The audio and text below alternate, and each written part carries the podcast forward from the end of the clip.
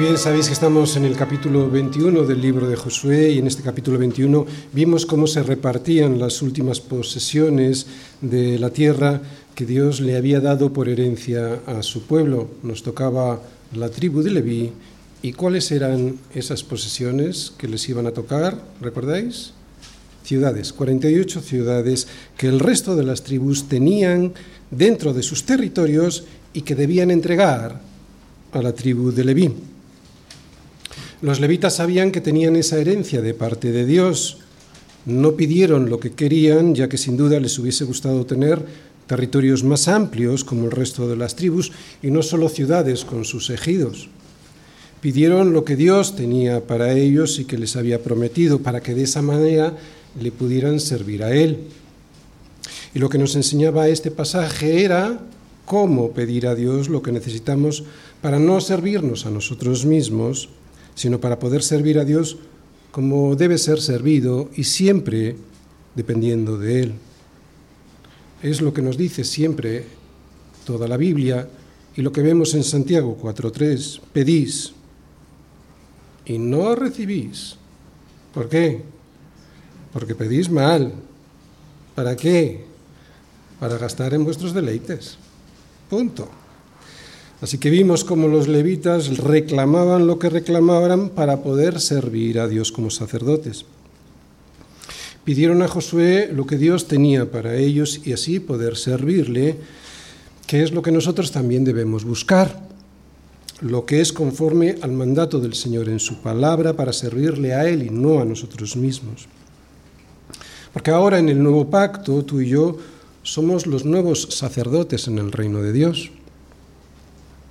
Ya sabéis que en el Nuevo Testamento se habla del sacerdocio universal de los creyentes. Del sacerdocio universal de los creyentes también nos habla Santiago cuando dice que somos llamados sacerdotes para dos cosas básicamente. Primero, para ofrecer sacrificios espirituales aceptables a Dios por medio de Jesucristo. Los creyentes somos llamados sacerdotes porque la salvación no debe ser solo una póliza de seguros para escapar del infierno, sino que al igual que los sacerdotes del antiguo pacto, todos nosotros somos llamados para servirle a Él, a Dios, por medio de ofrendas espirituales, sacrificios espirituales. Sabéis que en el caso de los levitas ofrecían sacrificios en el templo, nosotros esos sacrificios son espirituales. Por ejemplo, como nos dice Tito 2.14, siendo celosos de buenas obras. El Señor se dio a sí mismo a por nosotros para qué? Para varias cosas. Para redimirnos de la iniquidad y purificar para sí un pueblo propio. Sí, claro que sí. Pero también para que sea celoso de buenas obras. Y tenemos que dejar claro que tú y yo no hacemos buenas obras para recibir algo, sino porque hemos recibido algo. ¿Sí? Tú y yo no hacemos buenas obras para recibir algo, sino porque hemos recibido algo. Esto distingue de manera radical al cristianismo bíblico de cualquier religión, ya que en estas el hombre siempre debe hacer algo para salvarse también en la religión católica. Tú y, yo tenemos la salvación porque Cristo se dio a sí mismo por nosotros. Es por eso que nosotros ahora nosotros nos damos a Él y no al revés. Y no nos damos a Él solo haciendo buenas obras en ocasiones. De esa manera cumplimos un cupo y ya está. No, sino que el Señor pone en nosotros ser un pueblo celoso de buenas obras, las cuales Él preparó de antemano para que anduviésemos en ellas. Estos son los sacrificios espirituales que pretenden agradar a Dios, que a Dios son los que le gustan y son los únicos que acepta. Y no esas obras forzadas que pretenden agradar a Dios, pero que nunca lo harán porque no fueron preparadas por Él. ¿Os dais cuenta la diferencia de ser buenos y hacer buenas cosas a ser un creyente que está enfocado en darle solo la gloria a Dios? Es la obra de Dios a través del Espíritu Santo la que produce en nosotros ser un pueblo de sacerdotes celoso de buenas obras siempre y no solo de vez en cuando. Esta es la única manera de poder darle la gloria a Él. Así pues, somos sacerdotes para ofrecer sacrificios espirituales. Pero además, segundo, vosotros sois linaje escogido, real sacerdocio, nación santa, pueblo adquirido por Dios, para para que anunciéis las virtudes de aquel que os llamó de las tinieblas a su luz admirable, que era uno de los propósitos por los que Dios le dio a, los levitas ciudades y, y no territorios, ¿os acordáis? Les dio unas ciudades que estaban repartidas a lo largo y ancho de la tierra de Canaán para que pudieran anunciar al Dios del pacto entre su pueblo. Por eso a nosotros, sabiendo que envió a su único Hijo en sacrificio por nuestros pecados, y como sacerdotes de Dios que somos, nos toca también compartir ese maravilloso regalo de la salvación con otros, otros que ya están entre su pueblo y otros que todavía no lo están, pero que nos gustaría que estuviesen. Así pues, los levitas, como pueblo de sacerdotes, reclamaban sus ciudades al resto de las tribus para servir a Dios. Un Dios que había sido con ellos fiel. Servirle es lo mínimo que se merece el Dios tres veces santo, el Dios del pacto, el Dios que jamás ha faltado a su palabra. Versículos del 43 al 45 del capítulo 21 de Josué. De esta manera dio Yahvé a Israel toda la tierra que había jurado dar a sus padres, y la poseyeron y habitaron en ella y Yahvé les dio reposo alrededor conforme a todo lo que había jurado a sus padres. Y ninguno de todos sus enemigos pudo hacerles frente porque Yahvé entregó en sus manos a todos sus enemigos. No faltó palabra de todas las buenas promesas que ya había hecho a la casa de Israel.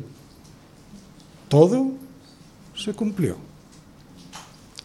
Dios no falta a su palabra y esta esperanza nos mantiene firmes.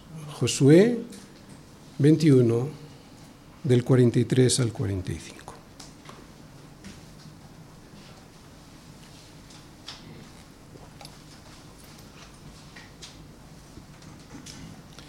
El tema del sermón de hoy es ver que Dios no ha faltado jamás a su palabra. Puede que no nos haya dado lo que queríamos o que nos haya dado lo que tenía previsto darnos en otra ocasión, más tarde más tarde lo que nos hubiera gustado recibirlo. Pero Dios jamás ha faltado a su palabra, porque en ese caso Dios dejaría de ser Dios. Y este tema lo voy a exponer a través del siguiente esquema. Primera parte.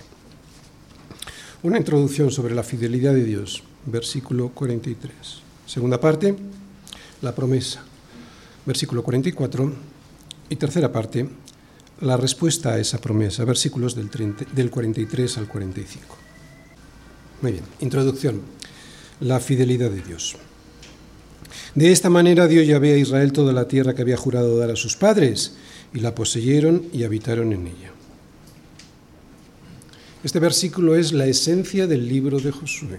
Es la columna vertebral de la esencia teológica del libro de Josué. Y precisamente por eso este versículo es la roca en donde nuestra fe se ancla para permanecer firme. ¿Cuál es esa roca? Su fidelidad, la fidelidad de Dios. De todas las promesas que Dios en Génesis le dio al pueblo de Israel, ninguna de ellas faltó. O sea, Dios no faltó a su palabra.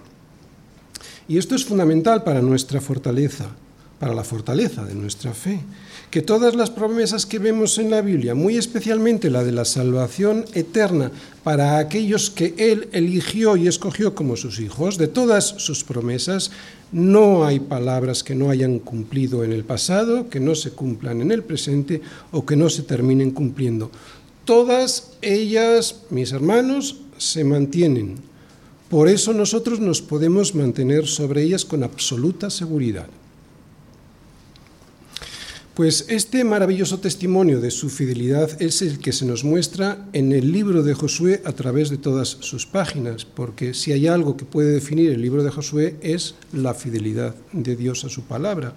Y aquí en estos versículos, y yo quiero que los tengáis abiertos todo el rato, del 43 al 45, nos resume esa fidelidad de forma magistral. Josué, esfuérzate y sé valiente, porque tú repartirás a este pueblo por heredad la tierra a la cual juré a tus padres que la daría a ellos. ¿Recordáis? Así comenzaba en el capítulo 1 el ministerio de Josué como líder de Israel. Y ahora, en estos versículos del 43 al 45 del capítulo 21 en, en los que estamos, vemos la gloriosa declaración de su cumplimiento.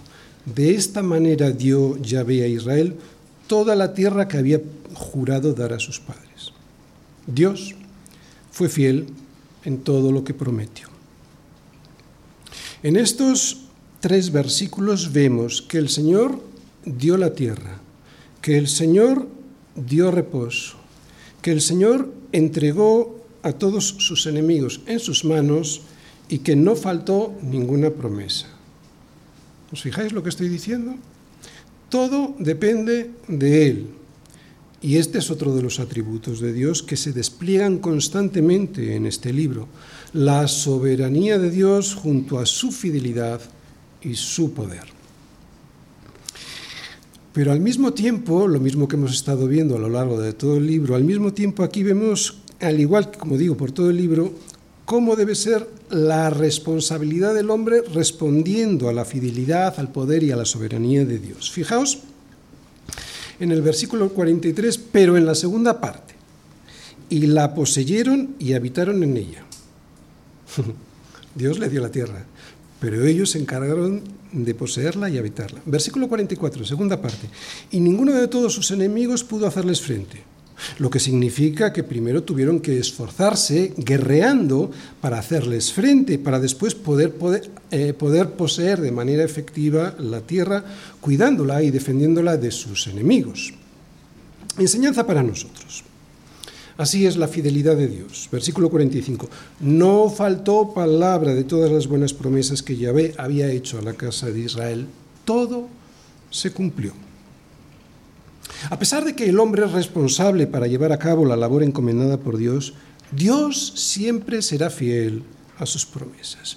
Y yo quiero que en esta tarde estés atento a esto, porque qué maravillosa es la fidelidad de Dios. Qué descanso más grande para sus tantas veces infieles hijos.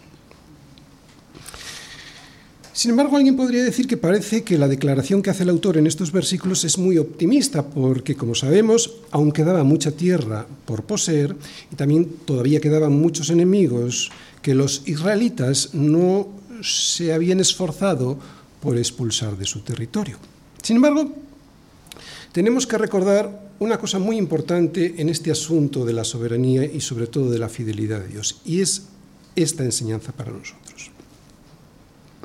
Cualquier decepción, fracaso o aparente incumplimiento de Dios a sus promesas siempre tendrá su origen en nuestra torpeza, en nuestro letargo o en nuestra infidelidad al Señor. Pero Él siempre cumple. ¿De acuerdo? Por ejemplo, que estuvieran 40 años vagando por el desierto no significaba que Dios había dejado de ser fiel a sus promesas lo que indicaba era la rebeldía de Israel para aceptar y obedecer las normas de Dios. Y Dios les disciplinó. Y es que a veces somos como niños pequeños a los que nuestro Padre, que está deseando darnos lo que nos prometió, pues nos lo retiene porque nos empeñamos en retrasar su bendición por cabezones y desobedientes. Así que sí, como dice este versículo 43, de esta manera dio Yahvé a Israel toda la tierra que había jurado dar a sus padres. Dios no cambia. Él es poderoso y fiel para cumplir sus promesas siempre. El Señor les había dado toda la tierra prometida. Lo sabemos porque habían tomado posesión de ella y en ella vivían. Es cierto que todavía tenían que hacerse cargo de más territorio que estaba en ella, pero lo que está claro es que la poseían toda porque ellos eran el pueblo dominante y el Señor ya les había dado el reposo. Fijaos, esto es como cuando un ejército avanza sobre un territorio y lo conquista. Es posible que al principio todavía queden partes de ese país que les queden por asentarse en ellos y focos de resistencia, pero el dominio, el dominio que ejerce ese ejército es total sobre sus enemigos. Y esto es algo que nosotros entendemos muy bien con la tierra que Dios nos regaló que es Jesús en nuestro corazón reinando. Que aunque hemos rendido nuestra vida a Cristo, todavía nos quedan batallas por luchar, eso lo sabemos. Y que siempre estaremos luchando. ¿Para qué? Para echar de esa tierra que Dios nos dio a los enemigos que quieren volver a apropiarse de ella. Pero la tierra de la libertad ya es nuestra. Y Jesús reina en ella. Por eso nuestra lucha, aunque poseemos la tierra que Dios ganó para nosotros, sigue adelante hasta que estemos definitivamente con Él. No podemos rendirnos a nuestros enemigos, de verdad, no lo hagas. Dios es fiel y ya te ha dado la victoria. No podemos rendirnos a nuestros enemigos porque Dios ha dicho que están vencidos. Y recuérdalo, Él es fiel. Sigue luchando. Dios no es hombre para que mienta, ni hijo de hombre para que se arrepienta. Dios es veraz y sus promesas son seguras. Dios siempre fue, es y será fiel con su pueblo. En Él podemos confiar. Nadie ha confiado en Dios en vano. Lo vemos por todas las escrituras. Tú y yo necesitamos saber esta verdad y recordarla todos los días, porque este es el fundamento de nuestra fe la fidelidad de Dios con su pueblo. Es cierto que hay circunstancias en nuestra vida que hacen muy difícil creer a Dios a veces, ¿no? Que va a ser fiel. Es cierto. Enfermedades largas y difíciles, crisis económicas agudas, enfrentamientos familiares o personales que nos desestabilizan, proyectos que pensábamos que estaban dentro de la voluntad de Dios y de repente colapsan es aquí cuando nuestra fe es realmente probada. Pero Dios es fiel con su pueblo, aunque la disciplina la usa para fortalecer nuestra fe. No te olvides de lo siguiente.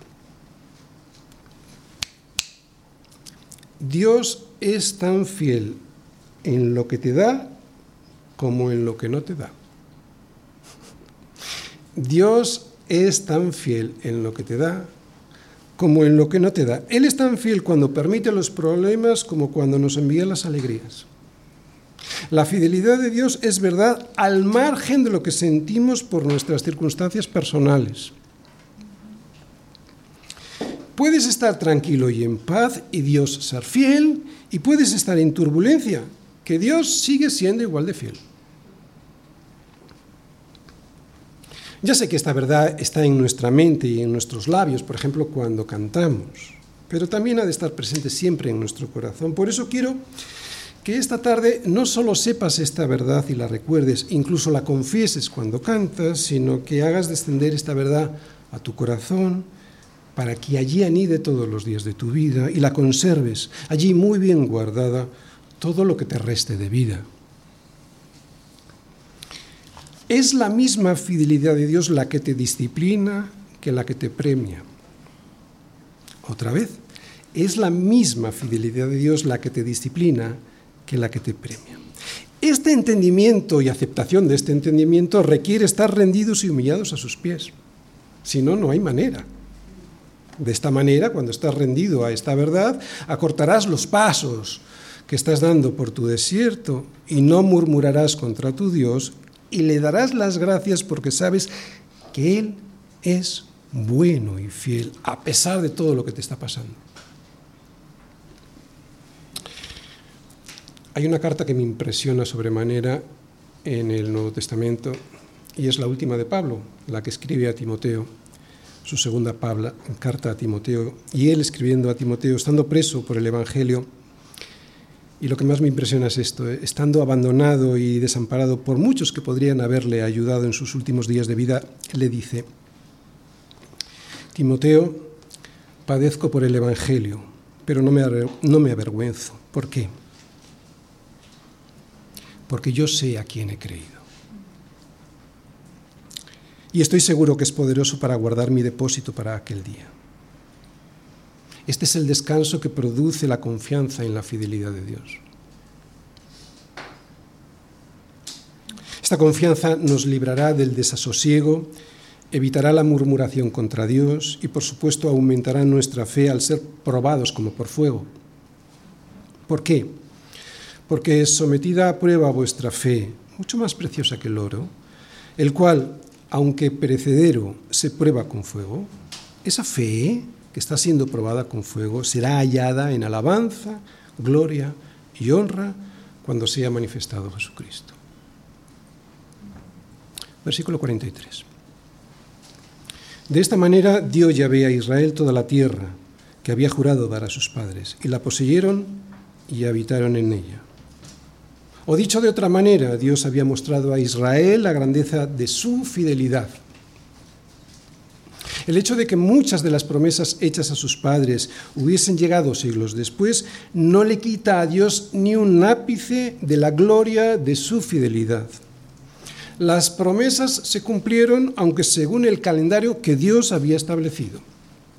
Y tenemos que recordar quién es Dios y quién no. Él es Dios y nosotros no. Así que encomienda al Señor tu camino y confía en Él y Él hará. La palabra del Señor es segura. La impaciencia, que es el pecado de no confiar en Dios, nos llevará siempre a desear que Él actúe en la dirección y en los tiempos que a nosotros nos gustaría. Pero Dios es soberano. Dios es soberano y sabe. Soberano y sabe lo que es mejor en cada caso. Así que confía en la soberanía y la sabiduría y la fidelidad de Dios y recibirás su promesa, aunque sea 10, 20 o 30 años después de lo que a ti te hubiese gustado. De hecho, se puede recibir la promesa de Dios una vez muertos, como vemos en Hebreos 11, el capítulo de la fe, los héroes de la fe. 14 años llevo esperando el local que creo que necesitamos para nuestra iglesia. Y estoy totalmente seguro que esa espera ha sido lo mejor que nos ha podido suceder a mí y a toda la congregación. Y el día que lo veamos, descansaremos y diremos, mereció la pena, ya veréis, mereció la pena.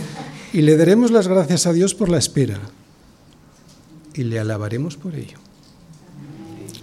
Y le alabaremos porque estos versículos no solo son el resultado de la fidelidad de Dios dándonos la tierra y ala, que te dejo ahí con esa tierra sin más, sino que también contienen una promesa, la promesa del descanso en ella. Segunda parte, la promesa. Y Yahvé les dio reposo alrededor conforme a todo lo que había jurado a sus padres y ninguno de todos sus enemigos pudo hacerles frente porque Yahvé entregó en sus manos a todos sus enemigos. Descanso. ¿Qué necesita tu alma? Esto es lo que anhelan nuestras almas, descansar de verdad en Él. Pues esta promesa de Dios se cumple en Cristo. Aquí de una manera incompleta hasta que estemos con Él, pero allí será un descanso definitivo. Bien, pero empecemos preguntándonos en qué consistía el reposo para el pueblo de Israel. ¿De acuerdo? Y luego ya sacaremos una enseñanza para nosotros. Pues con leer el versículo completo sabremos cómo les dio el, reposo el Señor. Fijaos en la segunda parte, en la segunda parte del versículo. Y ninguno de todos sus enemigos pudo hacerles frente. ¿Por qué? Porque Yahvé entregó en sus manos a todos sus enemigos. ¿Qué es evidente aquí? Es evidente que el descanso que Dios, le dio a Israel consistía en darles la victoria sobre sus enemigos. Así se lo había expresado previamente el Señor en Éxodo 23, 22. Pero si en verdad oyeres su voz e hicieres todo lo que yo te dijere, seré enemigo de tus enemigos y afligiré a los que te afligieren. Él pues sería el ejecutor de su descanso, el ejecutor del descanso de Israel. Ya al inicio del libro, antes de empezar las guerras, para poseer la tierra. En el capítulo 2 podemos ver cómo Raab le dice a los espías que estaban reconociendo el terreno, como digo, antes de entrar en guerra, sé que Yahvé os ha dado esta tierra. ¿Por qué? Porque el temor de vosotros ha caído sobre nosotros y todos los moradores del país ya han desmayado por causa de vosotros. Esto hizo que ciudades importantes y muy bien armadas, con carros cerrados y con reyes experimentados en la guerra, no tuvieran opciones ninguna frente a los ataques de Israel. Se cumplió la promesa del Señor de este versículo 44. Ninguno de todos sus enemigos pudo hacerles frente. Muy bien, primera enseñanza para poder recibir el descanso. El hombre es responsable. Segunda enseñanza para poder recibir este regalo. Dios es fiel. Las dos, en conjunto. Primera enseñanza. El hombre es responsable. La conquista no fue fácil. Duró mucho tiempo. No se quedaron de brazos cruzados, sino que se pusieron a trabajar, o sea, a enfrentarse a sus enemigos y desgraciadamente perdieron algunas batallas cuando pusieron su confianza en ellos y no en el Señor que iba con ellos. Pero el hombre es responsable. Tiene que trabajar en lo que el Señor le dice que tiene que trabajar. Y como digo, la segunda enseñanza para recibir el descanso es confiar en la fidelidad de Dios. Dios fue fiel y les dio lo que prometió. Fue Él quien les entregó en sus manos a todos sus enemigos, lo que significa que el poder de Israel no provenía de ellos, de sus fuerzas, ni de la estrategia militar, sino de Dios y de su omnipotencia y de su fidelidad. Por desgracia, nunca poseyeron la tierra completamente, ni siquiera en los tiempos de máximo esplendor de la monarquía. ¿Por qué? Porque no fueron fieles a Dios. Pero darles la tierra, Dios les dio toda la tierra y el sometimiento de sus enemigos también. Se lo dio todo. Ellos no supieron mantenerlo ni, ni ampliarlo. Otra vez, cualquier fracaso del cumplimiento de las promesas de Dios se debe siempre a nuestra torpeza, a nuestro letargo, porque somos vagos y flojos, o a nuestra infidelidad al Señor. Así que el hombre es responsable para entrar en la tierra, pero Dios es fiel para darnos esa tierra y el descanso en ella. ¿Y cómo opera la fidelidad de Dios para darnos esa tierra y el descanso en ella? Suena muy duro, pero tenemos que saberlo. ¿Cómo opera Dios para darnos ese descanso? Es duro, pero es la verdad. No hay paz, ni reposo hasta que Dios pone bajo sus pies a todos sus enemigos, que son los nuestros. Y esto no solo para Israel ayer, sino para nosotros hoy. Casi nunca pensamos cuando oramos el Padre nuestro de Mateo 6:10, venga tu reino, hágase tu voluntad, como en el cielo, así también en la tierra, que una de las cosas que estamos pidiendo en esta oración es que cuando el reino de Dios quede definitivamente establecido, habrá un juicio en el que Cristo, en el que Dios, en el que Él juzgará y condenará a todos sus enemigos, que son también los nuestros. Esto es lo que pedimos cuando decimos, venga tu reino, hágase tu voluntad como en el cielo, así también en la tierra. Lo pedimos también para la tierra, porque es lo que anhela nuestra alma, aunque aquí no será definitivo, ¿no? El descanso del mal. Anhelamos descanso porque, al igual que en los tiempos de Josué, en los tiempos del nuevo pacto no habrá paz ni reposo hasta que los enemigos de Dios, que viven en oposición no solo a Dios, sino también a su pueblo, sean derrotados. Pablo dice lo mismo, fijaos, porque es justo delante de Dios pagar con tribulación a los que os atribulan. O sea, Dios va a ser justo pagando a los que nos atribulan con tribulación. Y a vosotros que sois atribulados, daros reposo con nosotros, cuando se manifieste el Señor Jesús desde el cielo con los ángeles de su poder en llama de fuego, para dar retribución, por si no lo habían oído, lo decimos otra vez, a los que no conocieron a Dios ni obedecen al Evangelio de nuestro Señor Jesucristo, los cuales sufrirán pena de eterna perdición, excluidos de la presencia del Señor y de la gloria de su poder. Lo que Pablo nos está diciendo es que la justicia de Dios se manifiesta en un doble sentido. Primero, Dios es justo cuando castiga con la condenación eterna a aquellos perseguidores del Evangelio que nos atribulan. Y segundo, como otra cara de la misma moneda de la justicia de Dios, que Dios es justo cuando concede el reposo a los que están padeciendo persecución, aquellos que han sido atribulados porque son perseguidos por causa de la verdad, por causa de su valiente lucha por la verdad. La paz el descanso que el Señor nos promete será completo cuando nuestros enemigos, que son los suyos, hayan sido totalmente vencidos. Sé que suena duro, pero esto también lo dice el Nuevo Testamento. Habrá destrucción de los enemigos de Dios. Todo el mundo anhela la paz y el descanso, pero solo los cristianos entendemos quién puede darnos esa paz y ese descanso, no la ONU. ¿Y cómo puede hacerlo? Y él lo dice muy claramente, mediante la destrucción del mal.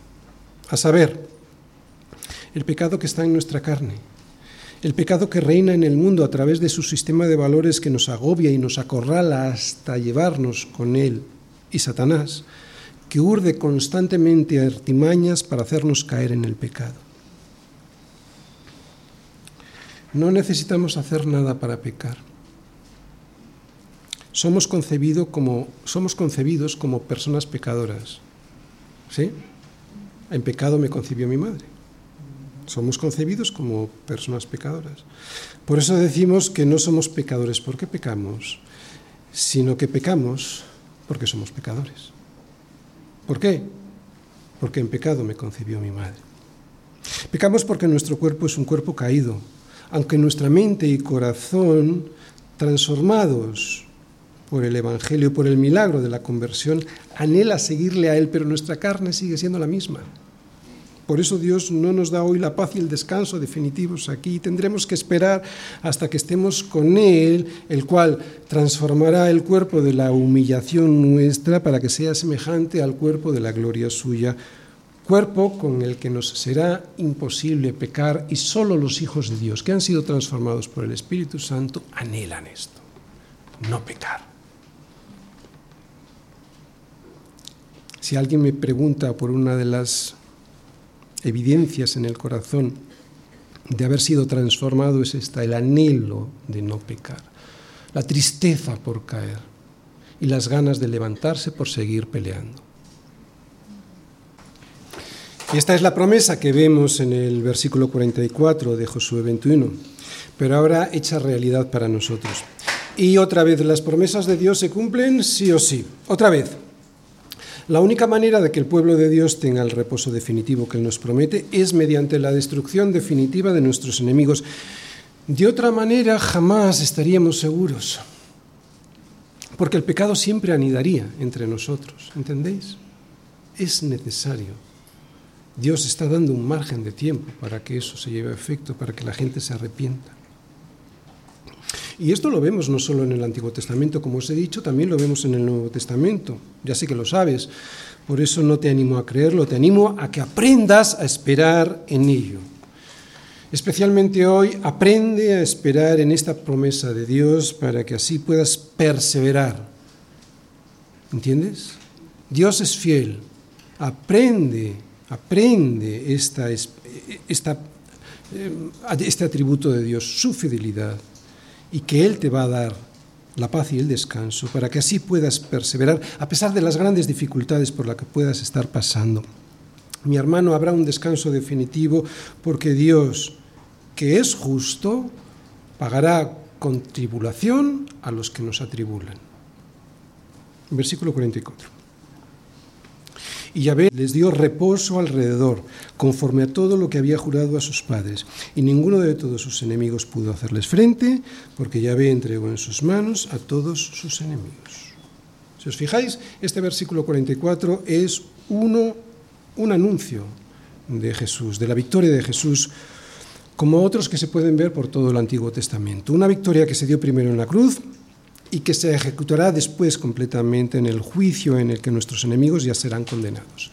Se hizo completamente en la, cruz, pero el juicio ha sido pospuesto para ser ejecutado entonces. Entonces, como dice Miqueas, se sentará cada uno debajo de su vid y debajo de su higuera, y no habrá quien los amedrente, porque la boca del Señor de los ejércitos lo ha hablado. Te lo voy a volver a leer. Entonces se sentará cada uno debajo de su vid y debajo de su higuera, y no habrá quien los amedrente, porque la boca del Señor de los ejércitos lo ha hablado. ¡Wow! ¿Qué te produce esto? ¿Qué debiera salir de nuestro corazón y de nuestra boca cuando escuchas y te recuerdan esta promesa del descanso del Señor? ¿Cuál debiera ser nuestra respuesta? Tercera parte. La respuesta, alabanza. De esta manera dio Yahvé a Israel toda la tierra que había jurado dar a sus padres y la poseyeron y habitaron en ella. Y Yahvé les dio reposo alrededor, conforme a todo lo que había jurado a sus padres, y ninguno de todos sus enemigos pudo hacerles frente, porque Yahvé entregó en sus manos a todos sus enemigos. No faltó palabra de todas las buenas promesas que Yahvé había hecho a la casa de Israel, todo se cumplió. Si te fijas, estos versículos son una alabanza a Dios. Lo que aquí vemos es el reconocimiento en alabanza de la gloria de Dios desplegada sobre su pueblo, gloria que se muestra en su gran fidelidad. Estos versículos son un resumen de todo lo dicho hasta aquí. Es como si el escritor no pudiera seguir escribiendo, parara la historia que nos estaba contando y se pusiese a alabar a Dios como Pablo en Romanos 11:33 Oh profundidad de las riquezas de la sabiduría y de la ciencia de Dios. Cuán insondables son sus juicios e inescrutables sus caminos. Y es que solo aquel que es consciente de lo que se merece, solo aquel que es consciente porque ha sido tocado por el Espíritu Santo y por eso logra entender bien quién es Él y quién es Dios, puede comprobar cuando se levanta cada mañana que por la misericordia del Señor no hemos sido consumidos, porque nunca decayeron sus misericordias, nuevas son cada mañana, grande es su fidelidad. Solo alguien que ha sido tocado por el Espíritu Santo puede levantarse por la mañana y decir algo así. Y no hay teología sin adoración.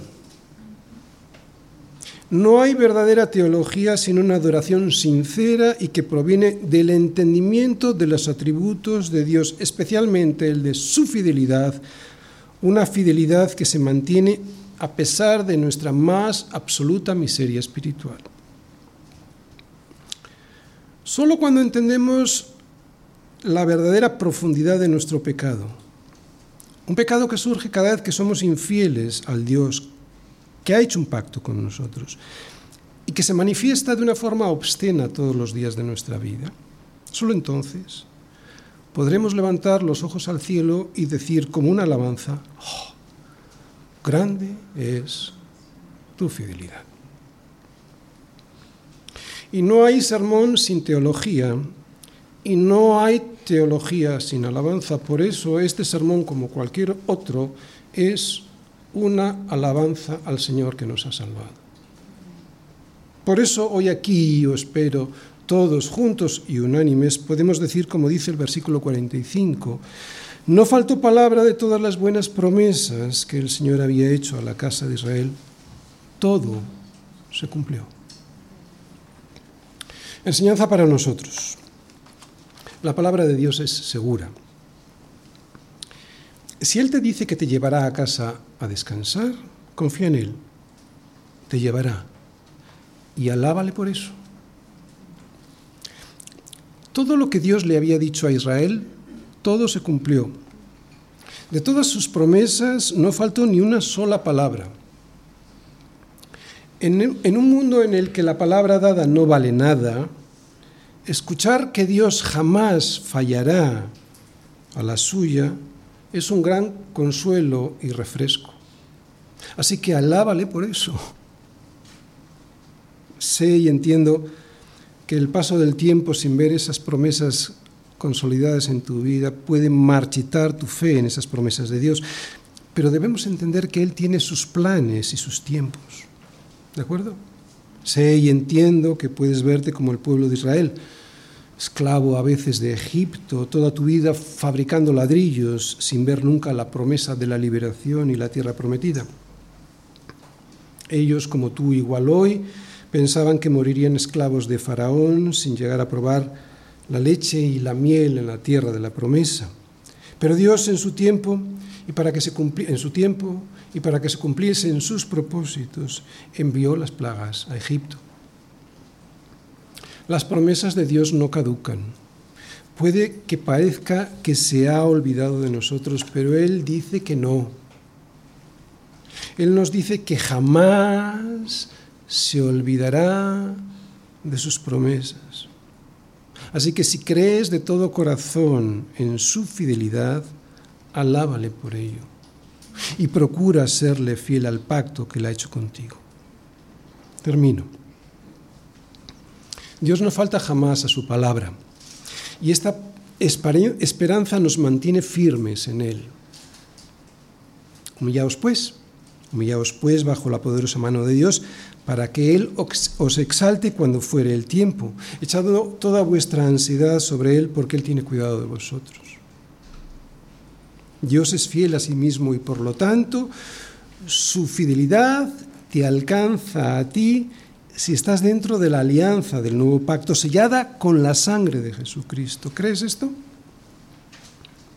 ¿Crees esto? ¿Crees en su fidelidad para llevarte de vuelta a casa? Si crees en su fidelidad, entonces te predestinó para que fueses hecho a la imagen de su Hijo Jesucristo. Y a los que predestinó, a ellos también los llamó. Y a los que llamó, a estos también justificó. Y a los que justificó, a estos también glorificó. También los glorificó. No dice que los glorificará. Dice que ya te glorificó. Ya lo hizo en el pasado y no lo deshará.